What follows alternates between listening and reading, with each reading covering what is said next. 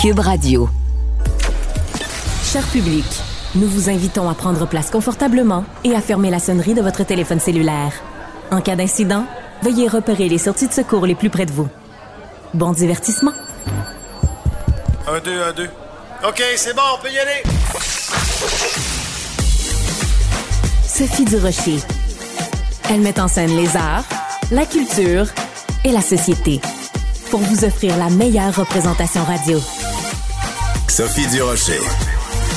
Tout un spectacle radiophonique. Bonjour tout le monde, j'espère que vous allez bien. Écoutez, j'ai écouté, ou regardé et écouté au cours des dernières heures euh, un documentaire en cinq parties. J'ai écouté les trois premières parties qui m'a vraiment donné des frissons dans le dos. Euh, ça parle du diable ça parle du diable. Ça s'intitule Face au diable de la Côte-Nord. C'est disponible euh, dès aujourd'hui sur la plateforme Vrai. Et c'est une enquête de la journaliste Magali Lapointe au sujet d'un prêtre qui, pendant 40 ans, a fait régner la terreur des agressions sexuelles, des vols, des attouchements sur la Côte-Nord, ici même au Québec. Magali Lapointe qui est au bout de la ligne. Bonjour Magali. Bonjour Sophie. Écoute, euh, habituellement, quand on parle du diable, je suis un peu réticente, mais dans ce cas-ci, je pense que c'était normal d'utiliser ce terme-là parce que c'est en ces mots-là, avec ces mots-là, que les gens sur la côte nord parlent de Monsieur Jovenot. Euh, tu avais déjà fait un reportage dans le Journal de Montréal, le Journal de Québec. Ensuite, tu as participé à un livre sur le diable de la côte nord. Qu'est-ce qu'on apprend de plus, selon toi, avec cette série documentaire à vrai? En fait, ce qu'on apprend le plus, c'est premièrement qu'on peut entendre les victimes, on peut mettre des visages, on peut on, peut mieux comprendre, je pense, les, les émotions parce qu'évidemment que ce sont elles qui, qui le racontent. Et euh, bien cette fois-ci, puisque j'étais entourée d'une équipe, bien on a pu aller plus loin dans l'enquête. Donc on va en découvrir davantage sur euh, entre autres le, le niveau et, et, les vols d'Alex Jovenot, de tout ce qui était au niveau pécunier, donc le contrôle qu'il exerçait sur la communauté, pas juste euh, à ses fins à lui euh, sexuelles, mais vraiment euh, à tous les niveaux, là, autant au niveau là, psychologique, sexuel que pécunier. Alors, il y a à un moment donné quelqu'un, euh, ben, je pense que c'est euh, Michel Jean, donc, qui a, qui a euh, contribué aussi au documentaire. Il dit que le but d'Alexis Jovenot, c'est de protéger sa communauté, donc sa communauté religieuse, les Oblats, plutôt que de protéger les gens. je trouve que ça résume bien quand même ce gars-là. En fait, on devrait plutôt dire qu'il cherchait à se protéger lui-même que de protéger les gens.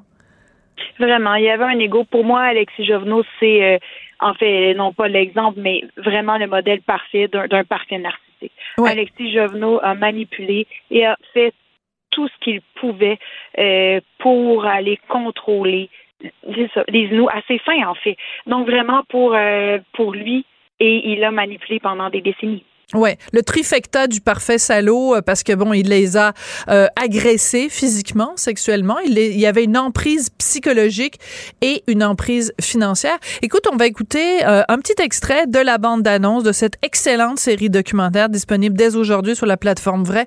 On écoute ça. Parfait. En 2017, je couvrais l'enquête nationale sur les femmes autochtones disparues et assassinées et il y a un nom qui est ressorti. Alexis Jouvenot, il Alexis Jouvenot. Alexis Jouvenot. Mais je crois que c'est très important d'être un témoin de l'Église affectueuse. Au départ, Alexis Jouvenot était supposé d'amener tout le côté beau de la religion catholique, mais il a utilisé ça pour euh, ses fins personnelles. Dans notre confessionnal, on s'assoyait tout le temps dans ses genoux. Et ici, mon enfant. Il m'a touché, l'arrière de mon dos, les seins. Commencé à tenter avec son doigt sur mes seins. L'important, c'est que la voix. Alors, on a entendu certaines des femmes victimes de Alexis Jovenot. Dans le documentaire, on entend aussi des hommes. Et il y a une chose, moi, qui m'a frappé, Magali, en regardant les trois premiers épisodes, c'est à quel point euh, ces gens-là, qui sont maintenant des adultes, racontent ce qui leur est arrivé quand ils étaient enfants et ils s'effondrent vraiment physiquement. Là, ils, sanglotent mm. comme si c'était arrivé la veille. Hmm.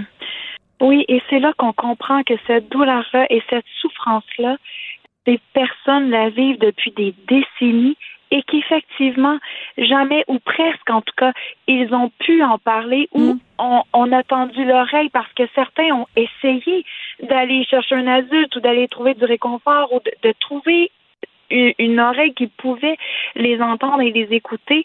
Euh, évidemment, euh, peu en ont trouvé. Et, et là, bien, ils sentent qu'ils ont le droit et qu'ils peuvent raconter. Alors, effectivement, toute leur vulnérabilité et leur douleur, elle est palpable. Ouais. Alors à un moment donné dans le documentaire, je veux pas trop vendre de punch parce que je veux vraiment que les gens prennent le temps de regarder les épisodes un par un pour comprendre vraiment toute la complexité de la vérité, de l'horreur de ce qui s'est passé ici sur notre territoire.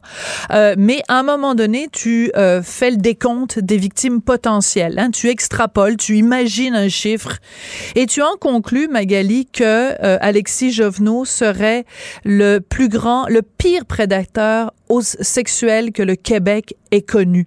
C'est énorme comme phrase, mais si c'est vrai, euh, ça veut dire que il faudrait que ce nom-là soit beaucoup plus connu au Québec, s'il est en effet notre pire prédateur sexuel.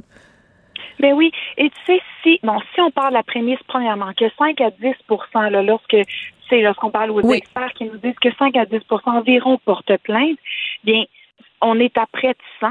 Alors, le décompte est, facile à faire au niveau mathématique. Maintenant, pour avoir rencontré tellement de personnes qui ont été victimes, bien, c'est facile pour moi de dire, OK, on a des écrits, on a les témoignages, et ces personnes-là, bien, on a la grand-mère, la mère, l'enfant qui ont été victimes. Alors, c'est facile pour nous de dire, avec ce qu'on a, eh bien, chaque personne avait un potentiel, chaque personne qui rencontrait Alexis Jovenot avait un potentiel de devenir sa victime. Et si cette histoire-là avait résonné à Montréal, c'est sûr qu'on aurait entendu parler et qu'elle aurait sorti bien avant euh, des décennies après sa mort. Donc, le fait que ces personnes-là soient complètement isolées du Québec, mm. c'est sûr que euh, ben, ils ont, ils ont été seuls pendant, pendant des années. Ouais, euh, c'est un très bon point que tu amènes. En effet, si ça s'était passé à Longueuil au lieu de se passer euh, dans des communautés inoues euh, dans le coin de cette île à des heures et des heures de route de, de Montréal ou de Québec, euh, en effet, peut-être que la situation aurait été différente. le fait aussi qu'il s'en soit pris majoritairement à des à des communautés autochtones, donc les Inuits, mais aussi il a fait des victimes chez les chez les blancs. Hein, c'est important de le mentionner. Il y a le témoignage très troublant d'un monsieur là qui a vraiment été euh, agressé à répétition. Euh, donc, il faisait pas de distinction, hein, des femmes, des hommes, euh, des enfants, des plus vieux, des blancs, des autochtones. Et je m'excuse d'être vulgaire, mais il se tapait tout ce qui bougeait. Mais exact. Et tu as tellement raison parce que, encore là, ce qu'on voit souvent, le profil d'un prédateur, c'est souvent bon un agresseur qui a une clientèle. Oui. C'est des jeunes garçons, des jeunes filles, des adolescentes. Lui, pouvait passer de la femme mariée au jeune enfant, à la personne euh, qui, qui, peu importe, avec 15 ans, ou à la personne homosexuelle, peu importe. Alexis Jovenot n'avait ni clientèle, ni sexe, ni âge. Tout le monde pouvait être vraiment une proie d'Alexis Jovenot. Ce qui est absolument terrible, et vraiment, je dois rendre hommage à toi, à ton travail, bien sûr, Magali, et à tous ceux qui ont collaboré euh, au, documentaire, parce que vous êtes allé sur place à Unamenchipu, vous êtes allé à Pakwashipi, euh, vous avez euh, vraiment fouillé, tu été accompagné de la cinéaste Janie Bellefleur-Caltouche. Euh, c'est vraiment un travail de d'enquête. vous retournez sur place et là, vous trouvez une victime qui, tous les matins, se réveille elle regarde par la fenêtre et elle voit la pierre tombale du gars, Alexis Jovenot, qui l'a agressé. Et sur sa pierre tombale de ce gars-là, c'est écrit Notre Père à tous pendant 40 mm. ans. Moi, je ne sais pas comment cette femme-là fait pour vivre avec la pierre tombale de son agresseur devant ses yeux tous les matins. C'est Sophie, là, tu fais juste me le dire, j'ai encore des Moi, Pierrette, elle s'appelle Pierrette, cette femme. Et bon, j'ai entendu, j'ai vu, j'ai serré dans mes bras Pierrette. Cette femme-là, pour moi, est vraiment, ben, vraiment une femme qui a une résilience, je veux dire, qu'on a, en tout cas, que, peu de gens ont. Et, et cette femme-là, elle a cessé de faire l'artisanat, ce qu'elle faisait tous les matins. Oui, c'est touchant, ça.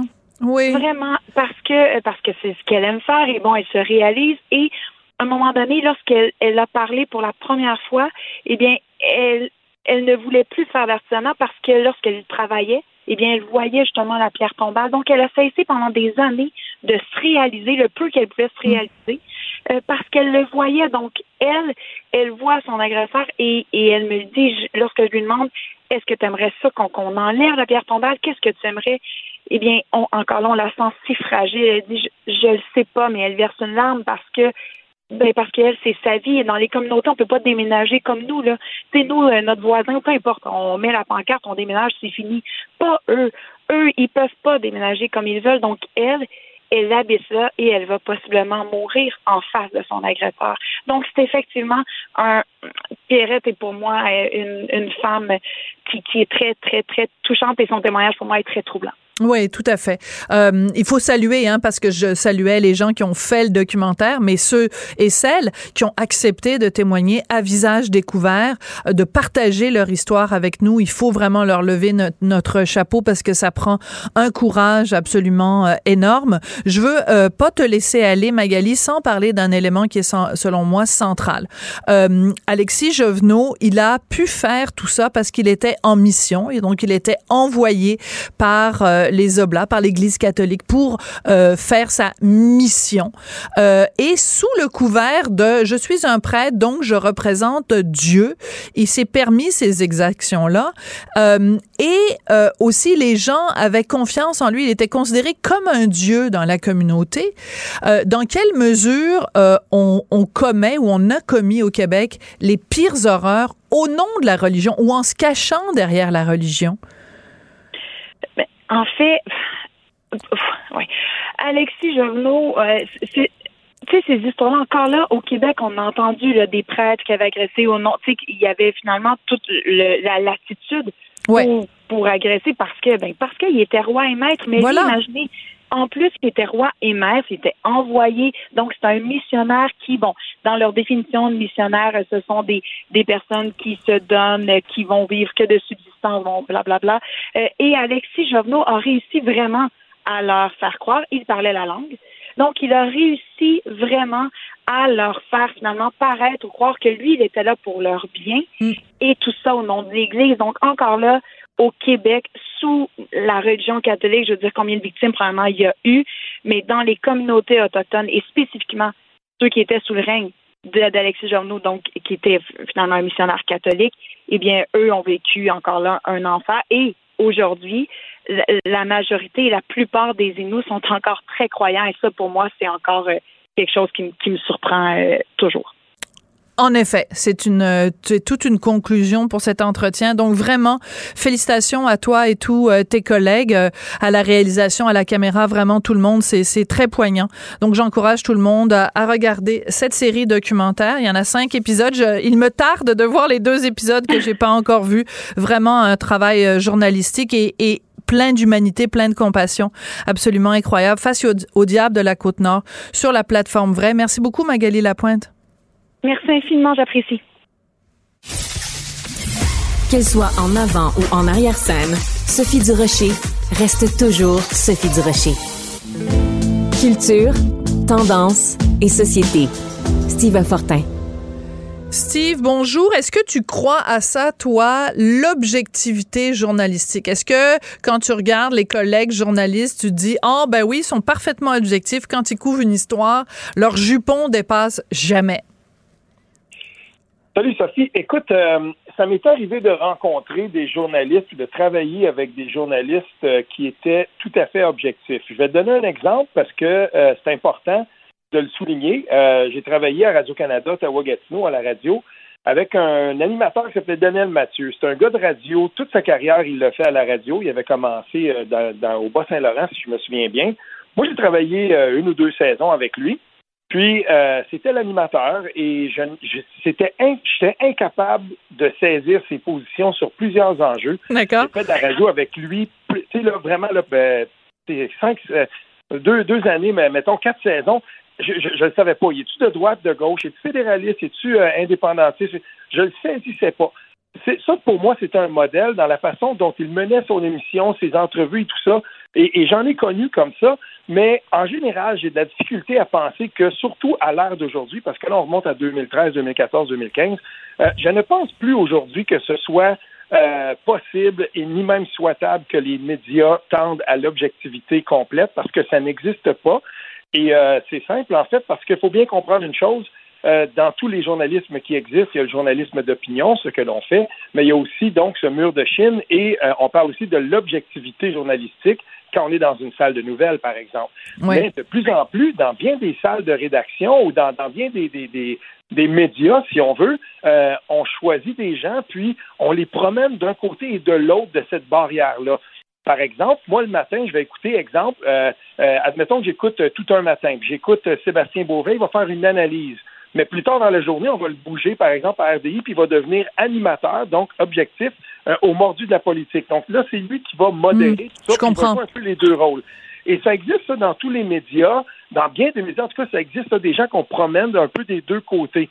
Et il, me semble que euh, dans ce débat-là, euh, il faudrait faire un petit peu plus attention et peut-être revenir un peu à une espèce de mur de chien un petit peu plus étanche entre l'objectivité, la salle de rédaction, des gens qu'on place là puis qu'on se dit, ben ces gens-là, on ne va pas essayer de les plugger dans d'autres cases horaires dans la grille. Euh, on veut que ces gens-là, finalement, quand on les regarde, ben, on se demande, ben, on ne sait même pas, dans le fond, où ils logent idéologiquement pour moi, ça, ce serait comme l'idéal, si on veut. OK. Alors, la raison pour laquelle on a toute cette discussion euh, aujourd'hui, c'est que, bon, en fin de semaine, c'était le congrès de la FPJQ, la Fédération professionnelle des journalistes du Québec, et qu'il y avait un panel, justement, sur l'objectivité journalistique et sur le militantisme.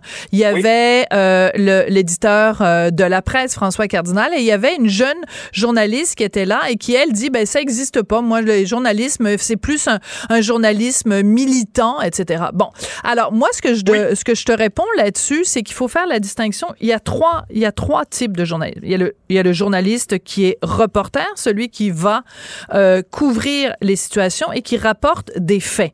De ce journaliste-là, on demande la plus grande objectivité. On lui demande pas son opinion sur ce qu'il rapporte, on lui demande de rapporter les faits. Après, tu as des gens qui sont des analystes. Quelqu'un qui va prendre les données, qui va les analyser. À cette personne-là, on ne demande pas non plus son opinion. On demande une perspective et une analyse. Mais si, mettons, quelqu'un analyse les résultats du, euh, des dernières élections et qu'il le fait comme analyste, ben, on lui demande juste de dire, bon, ben, le Parti libéral a perdu des plumes, mais je veux pas savoir s'il est libéral, lui. Alors, et mhm. après, tu as la troisième catégorie, qui est les chroniqueurs d'opinion, ou des gens comme nous ici à Cube, on se le cache pas, on fait une radio d'opinion. Et là, mais, les, mais les choses sont claires. Les gens savent que si tu écoutes euh, du Trisac ou si tu écoutes du Duche, ben on fait du journaliste d'opinion. Les gens les écoutent, nous écoutent pas pour euh, qu'on soit comme un grand verre d'eau. Ils veulent savoir ce qu'on pense sur un tel sujet.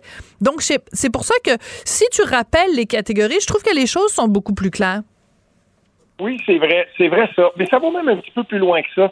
Ça va aussi dans la façon dont certains médias vont traiter de la nouvelle. Par exemple, euh, si j'écoute un reportage euh, dans, aux, nouvelles de Radio-Canada, le grand journal de 18 heures à la télévision, puis qu'on me parle de démographie, puis qu'on me parle, euh, je sais pas moi, de, en ce moment, la loi 21, par exemple, elle est contestée. Combien de fois on va inviter des dames musulmanes qui vont euh, offrir un point de vue euh, ça, c'est à toutes les antennes, de, les antennes de Radio-Canada. Je rage à chaque fois parce que oui, il y, a des gens qui sont intéressants à entendre pour dire, euh, par exemple, euh, bon ben voilà, voilà pourquoi moi je suis pour le fait que on invalide cette loi-là et tout ça. Mais quand est-ce qu'on invite des Nadia Alexian ou des Leila Lechbeth à, Radio-Canada pour dire, ben, savez-vous quoi, c'est pas un bloc monolithique et on le fait quand c'est question aussi de démographie, quand c'est question d'immigration, quand ça aussi, ça, ça fait partie de l'objectivité journalistique. C'est pour ça que j'y crois plus vraiment, moi, à cette objectivité-là des grands médias, parce que même dans le choix des gens qu'on va inviter, ça va jusque-là et ça se manifeste dans les salles de rédaction, dans les salles de nouvelles. Mais alors, tu parles de Radio-Canada. Écoute, euh, je veux te rappeler quelque chose qui s'était passé. C'était en septembre 2019. Radio-Canada présente un reportage euh, sur... Euh, on est en plein débat avant l'adoption de la loi 21.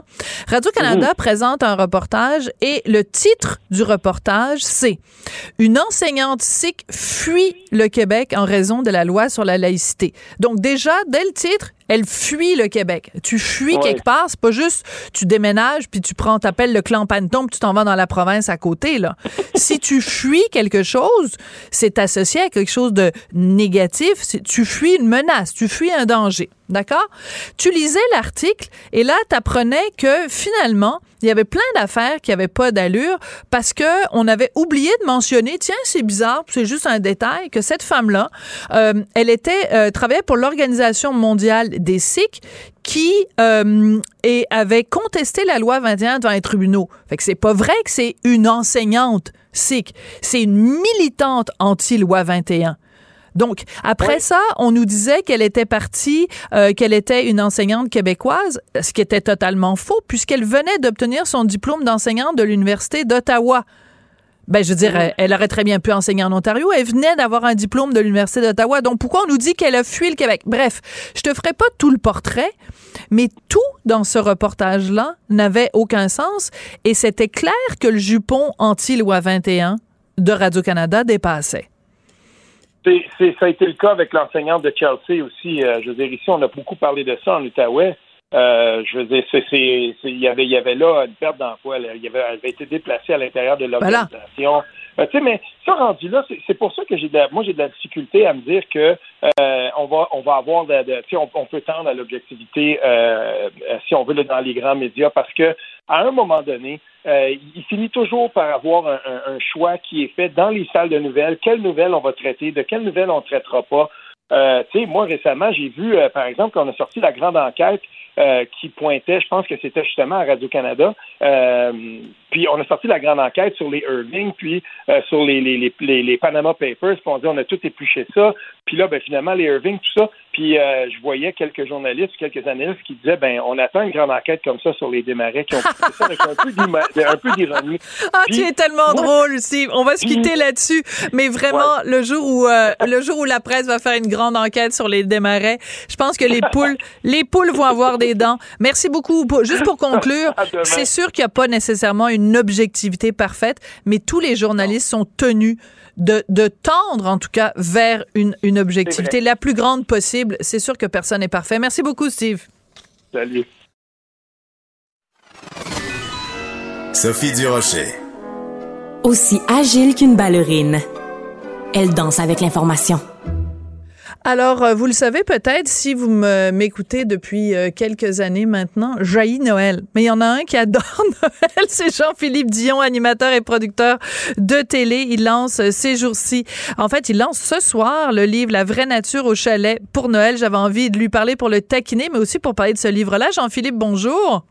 Bonjour Sophie, ça, ça, part bien, ça met bien la table. Jaillit Noël. Jaillit Noël pour mourir, ça me sort par les oreilles. Puis quand euh, le 1er novembre, euh, tout le monde sort les, les, les, trucs de Noël dans les pharmacies, dans les magasins, ça me donne de l'urticaire. Mais toi, tu es un amoureux de Noël. Tu sors ce livre-là qui est rempli de conseils sur comment préparer des gâteaux aux fruits, comment bien décorer un sapin, comment aller chercher un sapin dans la forêt. Alors ta tâche philippe c'est de convaincre les gens comme moi. Euh, qu'est-ce que t'aimes tant dans Noël? On va commencer par ça. Non, mais à la base, moi, Noël, c'est synonyme de repos, de vacances et de retrouvailles familiales. Ben oui, ben va dans le sud, ça va faire pareil. ben là, franchement, franchement. Non, mais tu sais, tu dis, il y a une recette de gâteau euh, aux fruits, jaillit le gâteau C'est une invention qui ne devrait pas avoir été inventée. Mais sauf que pour moi, qui est un gars a des valeurs très traditionnelles reliées à Noël. On dirait que ça en prend un quand même, un gâteau fruit, même si moi, j'en mange pas, mais on dirait que ça fait partie du rituel, comme faire des beignes avec ma mère, comme faire le sapin de Noël, comme c'est des rituels qui sont importants pour moi. Ouais. Alors, euh, je trouve ça charmant. Et euh, je t'avoue que moi aussi, ce que j'ai beaucoup aimé dans le livre, c'est qu'il y a plein d'anecdotes, plein de, de, références historiques, il y a des recettes, il y a des témoignages. Et justement, à propos des euh, gâteaux de Noël, on apprend que euh, dans les années, je sais pas trop quelle année, les, il y a des gens qui lancent des gâteaux de, de, aux fruits. Et celui qui gagne, c'est celui qui lance son gâteau le plus loin. Donc, j'aimerais, moi, participer avec toi à un concours de lancer de gâteaux aux fruits. Écoute, euh, donc ce livre paraît euh, aussi, c'est l'occasion euh, de d'avoir des images d'un Noël à Sutton, un Noël donc dans la maison de la vraie nature avec Marie-Claude Barrette, Nadèle Lyonnais et Garou, donc qui ont participé à ça. Pourquoi t'avais, pourquoi ça a pris tant de temps avant que finalement tu fasses un Noël à la vraie nature? Ben, en fait, on dirait que les autres années, ça fonctionnait pas. Puis souvent, bon, c'est des contraintes inintéressantes de production qui font qu'on n'a pas, on peut pas garder une équipe jusqu'à Noël parce que bon, ça coûte trop cher. Mais l'année passée, en fait, comme on a commencé la saison plus tard, ben là, ça nous permettait de se rendre à Noël. C'était ah. aussi mon premier Noël dans ce nouveau chalet. Donc ça aussi, j'avais le goût de, le célébrer, ce premier Noël-là. Puis tu sais, on, on a attendu jusqu'au 17-18 décembre l'année dernière, parce qu'on l'a tourné, ce spécial télé-là, qu'on va voir le 19 décembre cette année là, à TVA. On l'a tourné il y a un an. Donc, on a attendu le plus loin possible pour avoir de la neige, un, froid, de l'hiver et tout ça. Finalement, on l'a tourné, il faisait 20 degrés Celsius, il pleuvait à Tio. Garou est resté pris en pick-up dans la boue avec les autres invités parce qu'il n'y a rien qui fonctionnait. Les techniciens avaient de la boue jusqu'aux genoux. Et, finalement, ça n'a pas donné tout le spécial qu'on avait imaginé bucolique avec la neige, mais le fun a pogné. Garou nous a fait des drinks. Le party a pogné, on s'est mis à danser, puis on s'est couché aux petites heures du matin. Fait finalement, ça a bien fonctionné. Alors, je m'en souviens parce que Marie-Claude Barrette était chroniqueuse à mon émission dans ce temps-là et elle m'avait raconté tout ça. Donc, j'avais les coulisses, mais j'avais interdiction de parler de ça. Donc, je suis contente qu'on puisse finalement en parler, enfin, en parler euh, maintenant. Écoute, euh, j'ai lu le livre et ce qui est formidable, c'est que vous avez demandé à des gens qui ont participé au fil des ans, euh, au fil des mois, qui ont participé à la vraie nature, de raconter mm-hmm. différents souvenirs reliés à Noël ou reliés au temps des fêtes. Est-ce qu'il y a certaines de ces confidences-là ou certains de ces témoignages-là qui t'a surpris, toi? Est-ce qu'il y a encore des choses qui te surprennent de la part de tes invités, euh, Jean-Philippe? Ben oui, il y a encore, tu sais, puis je suis en train de tourner en ce moment la, cinquième saison qu'on va voir l'hiver prochain à TVA, puis tu sais, il y a encore des moments qui, qui m'ébranlent, des moments dont je me souviens, des en fait, qui me hantent, des ah jours encore cette nuit, j'ai rêvé à un artiste qui, m'a raconté des trucs pendant les, derniers tournages. Puis tu sais, c'est vraiment c'est omniprésent là, en moi. C'est sûr que pour Noël, ce qui est agréable, c'est que je dirais qu'à 80 90% on est quand même dans les souvenirs aussi euh, de, de l'enfance, des beaux souvenirs, des souvenirs drôles certaines personnes ont connu peut-être des épisodes plus difficiles. À Noël, c'est Marc-Claude Barrette, par exemple, a perdu un enfant quand même. C'est un drame épouvantable. Euh, Nadé, par, par exemple, je pense que ça va être l'invité que les gens vont adorer découvrir dans cette émission-là. Une fille, oui, elle anime bon l'île de l'amour, mais c'est une mannequin, c'est une chanteuse qui a fait des tournées avec Wyclef Jean, qui a fait le Stade de France. Elle a une histoire incroyable. Elle a une histoire d'enfance, enfance avec la DPJ, euh, une jeune fille qui, a eu des problèmes avec ses parents, mais qui finalement s'est réconciliée avec ses parents. C'est vraiment des histoires de, toutes sortes qu'on a euh, dans cette émission-là et qui se retrouvent évidemment dans le livre.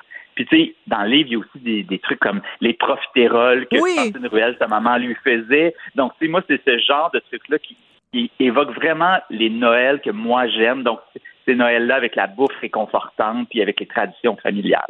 Alors, je vais te raconter la vraie raison pour laquelle j'aguis Noël pour en faire des remèdes. C'est que, bon, ben moi, ça fait 25 ans maintenant que je ne fête pas Noël. Je me pousse dans le sud quand je peux. Quand il y a la pandémie, j'ai pas pu partir. Mais bref, oui, oui, non, non, jaillit Noël pour mourir. Et sais-tu ce que jaillit le plus de Noël? C'est le stress que les gens se donnent. Je regarde les gens aller parce que je me pousse en général, mettons, je pars le 20 décembre, mettons 20, 21 décembre. Et la semaine avant Noël, la seule chose que j'entends, c'est des gens qui disent Oh mon Dieu, j'y arriverai pas. Oh mon Dieu, je reçois 20 personnes. Je sais pas quoi leur préparer. Le stress, les cadeaux, j'arrive pas à trouver les cadeaux, mhm. j'arrive pas. Je, j'ai, c'est rare que tu entendes des gens parler de Noël et qu'il n'y ait pas une notion de je ne serai pas à la hauteur. Et je comprends pas pourquoi les gens se mettent ce stress-là sur les épaules. Ben parce que ça leur fait plaisir, tu sais, parce qu'à un moment donné, Vraiment? il a personne dans la vie qu'il n'y a, pas de police de Noël, il n'y a pas de police. Ben, on a l'impression qu'il y en a une. On a l'impression qu'il y en a une on se met cette pression-là, Sophie. Mais moi, je suis, tu sais, on, on, aime ça chialer aussi, puis dire que c'est donc difficile, puis que Noël s'est rendu commercial. Ben, refusez ça. Achetez-en pas de cadeaux, fabriquez-en des cadeaux. Tu sais, il y a personne dans la vie qui nous oblige de faire quoi que ce soit. Là.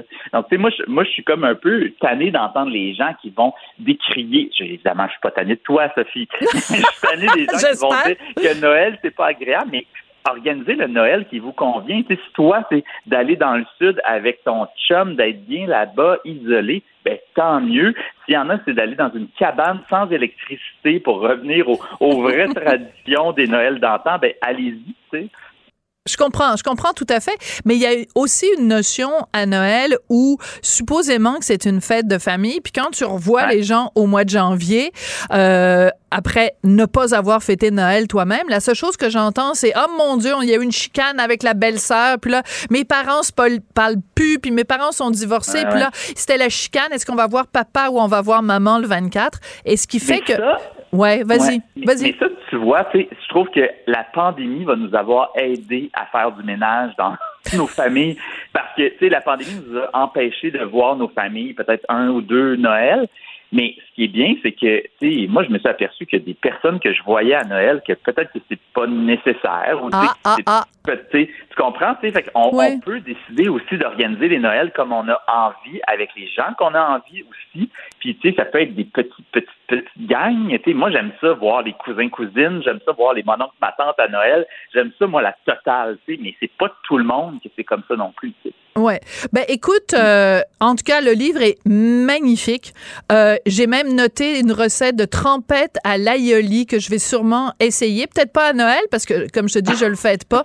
Mais euh, vraiment, il y a beaucoup. Cana, tu ta trempette à l'aïoli. Oh non, moi dire c'est quelqu'un, c'est Pedro Rodriguez qui va me préparer ma trempette.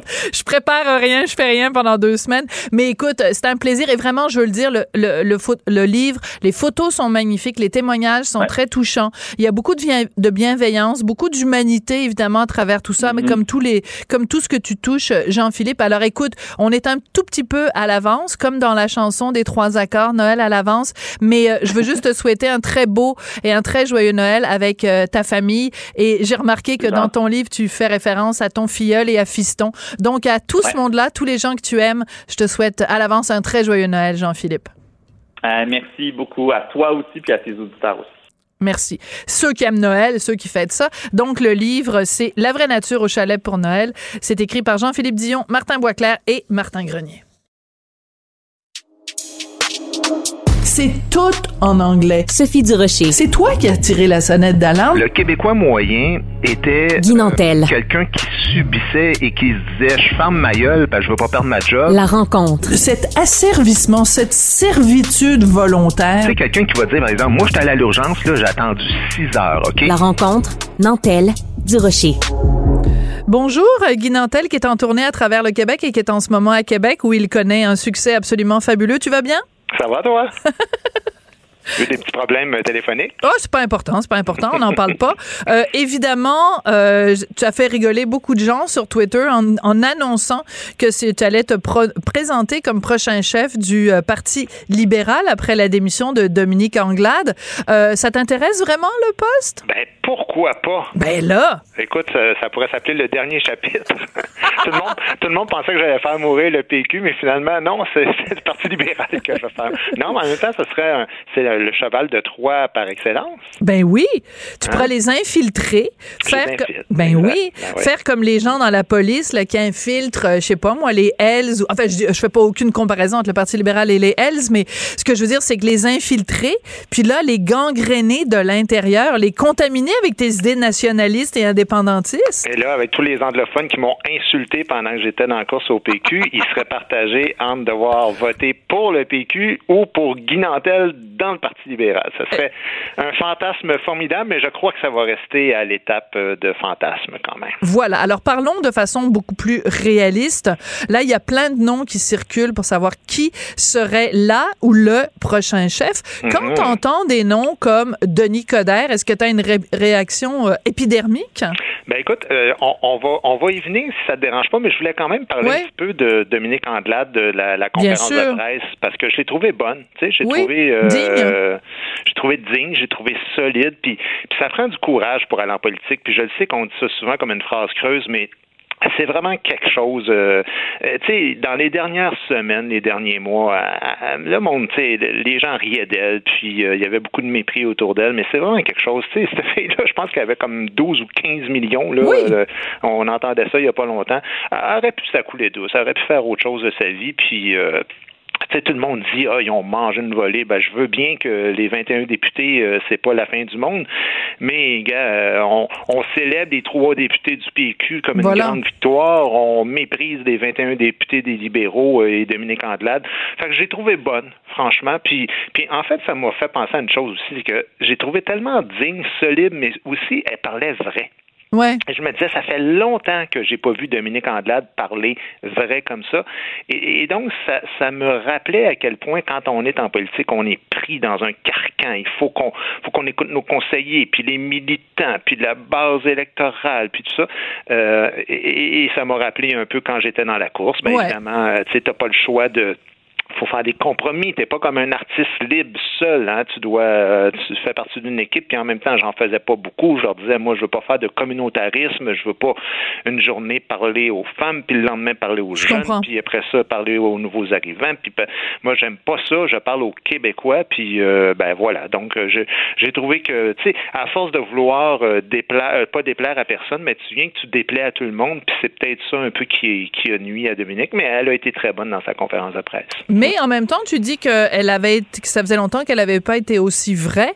Mais on se rappelle quand même que toute la fin de sa campagne, c'était je vais vous montrer qui est la vraie Dominique. Puis on se souvient évidemment, c'était maladroit, mm-hmm. mais pourquoi pas de cette petite vidéo où elle était euh, juste avant le deuxième débat, je pense, euh, où elle était dans sa loge en train de danser sur euh, sur une chanson et mais donc, euh, elle, a, elle a essayé de façon peut-être maladroite de nous montrer qui elle était vraiment, mais si elle nous avait parlé tout le long, comme elle nous a parlé euh, quand elle a remis sa démission, peut-être que les gens auraient en effet vu la vraie Dominique Anglade. Ben, à partir du moment où tu dis euh, je vais me montrer pour vrai, d'abord tu es en train de dire qu'avant tu étais fausse. voilà. Donc déjà cette nuit.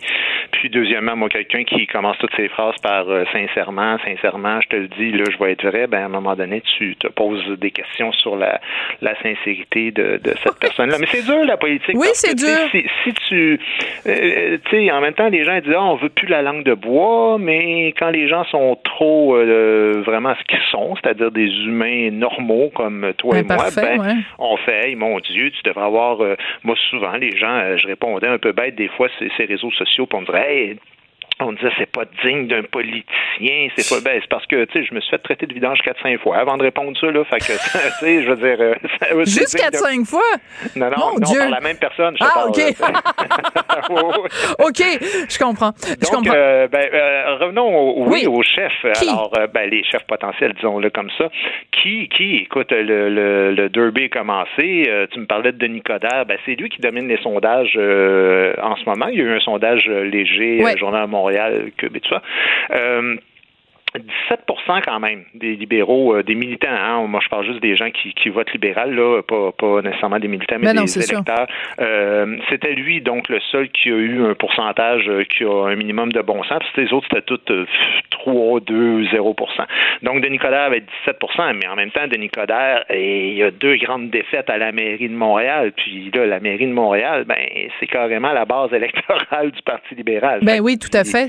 C'est un drôle de paradoxe de dire, c'est le gars que ça nous prendrait pour ce parti-là, alors que ce parti-là, c'est Montréal. Donc, j'ai beaucoup de noms, euh, de noms N-O-M, mais aussi de noms N-O-N. C'est Pierre Moreau, par exemple. Ouais.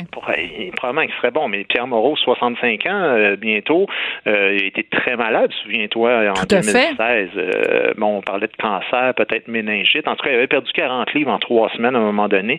Puis il est peut-être trop collé sur l'étiquette Philippe Couillard. Fait que ça, ça, Sophie Brochu, mais là, ça, Sophie Brochu était Hydro-Québec. C'est la bosse de. Elle a 615 000 bonnes raisons de dire non à ça. C'est le salaire qu'elle fait cette année. Si j'étais elle, en tout cas, je quitterais pas cet emploi-là pour m'en aller dans un parti. Ouais, je pense qu'elle a indiqué déjà aussi que c'était plus ou moins euh, intéressant. Mais mm-hmm. euh, des gens comme euh, des gens qui quitteraient ou qui seraient au fédéral, Alain Reyes, donc qui siège comme indépendant après avoir été longtemps avec les conservateurs, Joël Lightbound, ben, qui. Ben, ouais, Reyes, c'est un peu compliqué. Je trouve qu'à un moment donné, au niveau de au niveau de l'ADN, bon, il a été maire de Vito. Après ça, il a été dans l'ADQ tombe chez les conservateurs, s'en irait chez les libéraux, euh, commence à ressembler à un joueur de hockey euh, qui change d'équipe à tous les deux ans. C'est dur d'avoir. Tu sais, je veux dire, non, mais ça sent pas le Parti libéral tatoué sur le cœur. Ça sent plus le gars qui a perdu sa, sa course à chefferie euh, par. qui cherche une job. Mais, mais tu sais quoi? Tu viens de dire quelque chose. C'est, on, on s'éloigne de l'ADN du Parti libéral. Moi, la question que je poserais avant tout ça, c'est devenu quoi l'ADN du Parti libéral? Être un libéral en 2022, ça veut dire quoi? Tu sais, ils ont fait une partie de leur campagne en parlant, bon, tu sais, traditionnellement, c'était euh, l'économie puis une certaine forme de, nationalisme. Mais écoute, euh, la CAQ leur a quasiment euh, volé ou en tout cas leur a enlevé de ça sous le pied. Fait que qu'est-ce qui différencie aujourd'hui tant que ça le, Parti libéral des autres partis? C'est quoi son, ADN? C'est quoi sa, valeur Honnêtement, je ne saurais pas trop le dire, moi, aujourd'hui. Ben, c'est une bonne question. Euh, tu sais, si on vient, nous deux, on est un petit peu plus vieux, là. Euh, alors, euh, on a ben, toi, t'es très vieux, là. Ben, moi, beaucoup moins. Un peu plus vieille que moi, puis d'apparence encore plus. Donc, chronologiquement, on va s'en tenir à la chronologie. alors, on a connu les, belles années de Robert Bourassa, toi et moi. donc, c'était un parti, ben, évidemment, qui était axé sur l'économie, là. C'est vraiment ça l'ADN de ce parti-là. Mais fédéraliste, assumé, mais néanmoins nationaliste. Et tu as tout à fait raison dans ce que tu dis. C'est la CAQ qu'on est en train de décrire en ce moment. Fait qu'on n'arrête pas de dire que la CAQ a volé l'ADN du Parti québécois, mais dans le fond, euh, c'est l'ADN du Parti libéral qu'ils ont volé. D'ailleurs, Dominique Andelade elle-même est une ancienne ben présidente de la CAQ. Alors, euh, pour te dire à quel point il y a, comme une communauté euh, entre ces deux partis-là. Donc, c'est difficile. Euh, c'est important de faire une course à chefferie au lieu d'un couronnement, justement pour retrouver ça, parce qu'une course à chefferie, bien évidemment, ça, ça sert à plusieurs choses. Tu vends des cartes, tu ramasses de l'argent, mais tu remets la machine euh, organisationnelle sur pied. Puis l'autre affaire, c'est que tu brasses des idées, puis ils ont besoin de ça parce que ils ont vraiment, mais vraiment perdu leur identité. Tu sais, euh, quand, quand elle a quitté Dominique Andelade, souviens-toi, elle était partie de la CAQ en disant qu'elle partait pour les questions d'identité. Elle ben était mal à l'aise avec ça. Euh, mais ce que ce que ce qu'ils n'ont pas compris, les libéraux, là.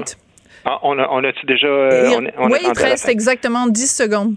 Ah ben mon Dieu, on n'aura pas le temps de faire le tour de ça. Ben ils ont ils ont perdu leur identité. Bon, parfait. C'est comme ça qu'on conclut. Merci beaucoup. Toi, tu n'as pas perdu ton identité en tout cas.